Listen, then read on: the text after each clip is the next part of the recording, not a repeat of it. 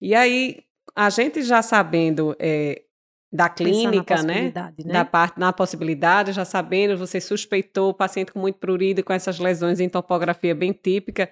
Como é que a gente poderia investigar para fechar diagnóstico desses pacientes? Por onde é que a gente começaria essa investigação? Então, a gente vai precisar fazer a biópsia de pele, né? E aí, a gente vai precisar de dois fragmentos, já explicando aí, por ser uma bulose autoimune, né? A gente vai precisar começar com o patológico, né? E vai precisar também do exame da imunofluorescência, que a gente já comenta.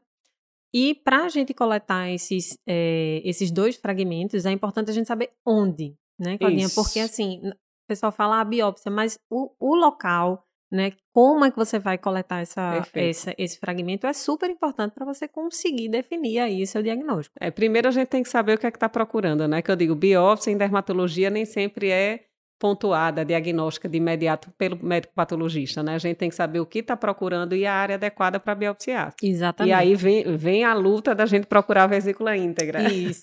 O ideal, aí, Regina, o, o ideal, ideal né, é que você consiga encontrar aí uma vesícula íntegra, né? E essa vesícula ela precisa re ser retirada intacta, tá? Isso. Como são lesões pequenas, às vezes um ponte maiorzinho, né? Um é, ponte 6, é. isso, você consegue tirar. Ou mini não... fuso, né? Isso, ou fazer um fuso para retirar realmente a vesícula íntegra para poder mandar para o patologista, tá? E é interessante lembrar que se você, por acaso, tiver sorte e tiverem várias vesículas, quanto mais recente a vesícula, melhor o infiltrado inflamatório que provavelmente o patologista vai encontrar. Então, se tiver vesícula grande, velhinha e uma mais novinha, pergunte logo ao paciente qual é a mais nova, o que você Isso. não tinha notado, ou que está ainda bem turgidazinha assim. Essa é a melhor para ser biopsiada. Exatamente. E aí, esse fragmento você vai colocar no formol, né? E aí ele vai ser analisado pelo, pelo é, patologista. Passa aí, por favor.